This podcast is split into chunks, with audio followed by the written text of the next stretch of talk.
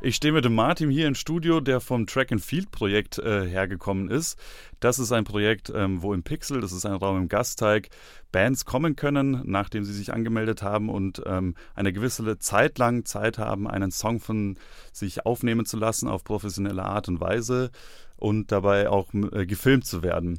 Hi Martin, magst du vielleicht nochmal kurz aus deiner Sicht erzählen, wie läuft denn das ab? Wie schaut so ein Tag aus?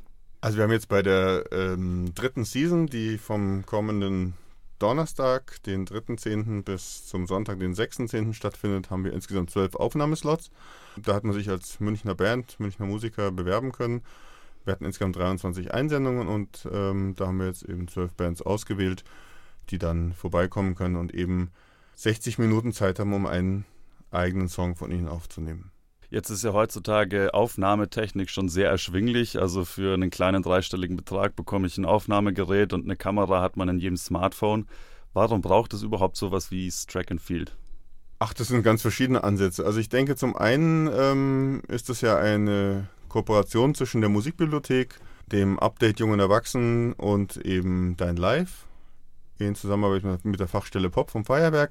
Und es ist schon so eine Geschichte, dass meiner Meinung nach viele Bands einfach schon mit ihrem Songwriting und so sehr beschäftigt sind und wenn sie dann niemanden haben, der im Prinzip äh, die Kamera bedient oder so, dann ähm, haben sie da gar nicht die Ressourcen jetzt oder auch die, die Zeit, um sich jetzt auch noch um sowas zu kümmern. Es kommen verstärkt auch jüngere Bands oder Schülerbands zu uns, die da aufnehmen wollen.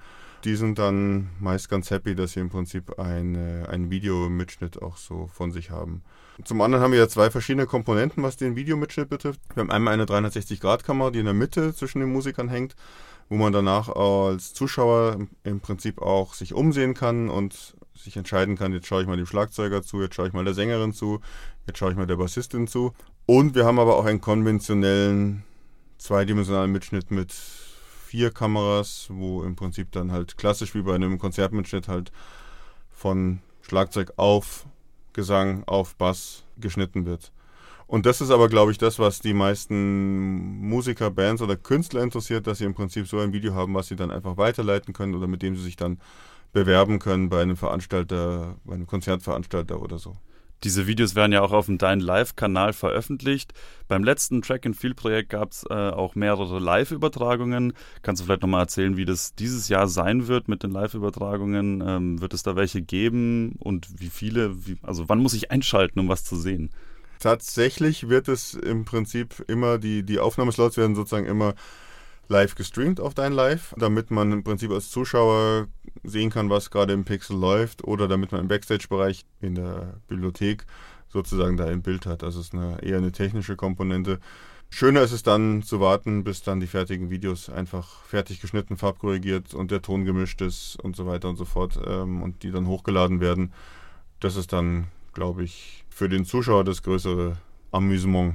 Aber wenn ich das richtig verstanden habe äh, und man Bock hat, was zu sehen, dann quasi auf der Dein Live äh, YouTube-Seite oder beim, bei der Stadtbibliothek im Gasteig, da kann man quasi auch äh, was sehen oder halt durchs Fenster beim Pixel, das äh, in diesem kleinen Durchgang beim Gasteig ist, richtig? Genau, also man kann im Prinzip, wenn man von der S-Bahn zur Bibliothek geht, kommt man ja durch so eine kleine Passage durch und dort ist links das Pixel. Das sieht man auch gleich an hell erleuchteten ähm, Schildchen, wo Pixel draufsteht. Man wird es in den nächsten vier Tagen dann auch nicht überhören können. Und man kann im Prinzip da sich seine Nase platt drücken und einfach zuschauen, wie die Musik aufgenommen wird. Oder man kann eben in die Bibliothek gehen und das auf dem Monitor dort bewundern oder eben ganz einfach auf seinem Smartphone, wenn man auf die Dein Live-Seite geht und dann den jeweiligen Livestream anguckt nicht einfach nur ein Format, wo man zuguckt und zuhört, sondern für Menschen bis 26 Jahren äh, ist es ja auch ein Format, wo man selber mitmachen kann. Und wenn man jetzt Bock hat, bei einem Live-Mitschnitt dabei zu sein oder eine 360-Grad-Kamera zu führen, eine Kamera einfach mal in der Hand zu halten, wie stellt man das denn dann an? Konkret ist äh, Dein Live eine offene Jugendredaktion und jeder, der Lust hat, äh, was mit Radio, was mit Kameras, was mit 360 Grad oder was auch immer auszuprobieren, der kann jeden Dienstag zur Redaktionssitzung kommen. Die ist um 19 Uhr im Medienzentrum München in der Ruprechtstraße 29. Die Sitzung ist offen. Da kann man vorbeikommen, sagen, ich habe Bock, das und das zu machen. Man lernt Gleichgesinnte kennen, die auch Bock haben, irgendwie was in die Richtung zu machen. Es gibt dann alle paar Monate einen Einführungsworkshop, wo man dann als Interessierter, der jetzt noch keine Vorkenntnisse hat, so die Grundlagen von dem Medium, was einen interessiert, kennenlernt. Und dann kann man im Prinzip ähm, sich die Technik ausleihen und entweder beim nächsten Track and Field mitmachen oder aber selber einfach Musikvideos machen oder Reportagen, Dokumentarfilme, experimentelle Kurzfilme, was auch immer, was das Herz sozusagen anspricht. Okay, Martin, abschließend. Ich habe schon gehört, dass solche Track-and-Field-Aufnahmesessions ähm, ziemlich witzig sein können. Und ich habe auch schon Anekdoten gehört, die mit Bananen zu tun hatten. Magst du vielleicht einfach noch dein witzigstes oder coolstes Erlebnis erzählen?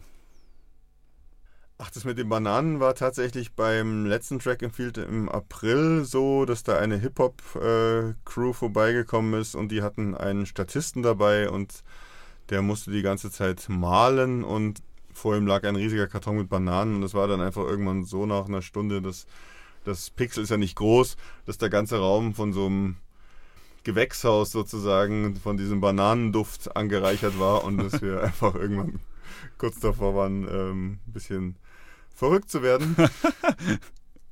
Und in Kombination damit, dass wir natürlich auch 60 äh, Minuten lang immer wieder diesen gleichen Playback-Track gehört haben und so, war das dann so ein bisschen am Rande des Wahnsinns, aber trotzdem lustig. Sehr gut. Dann vielen Dank, dass du da warst und ich freue mich schon sehr auf Track and Field.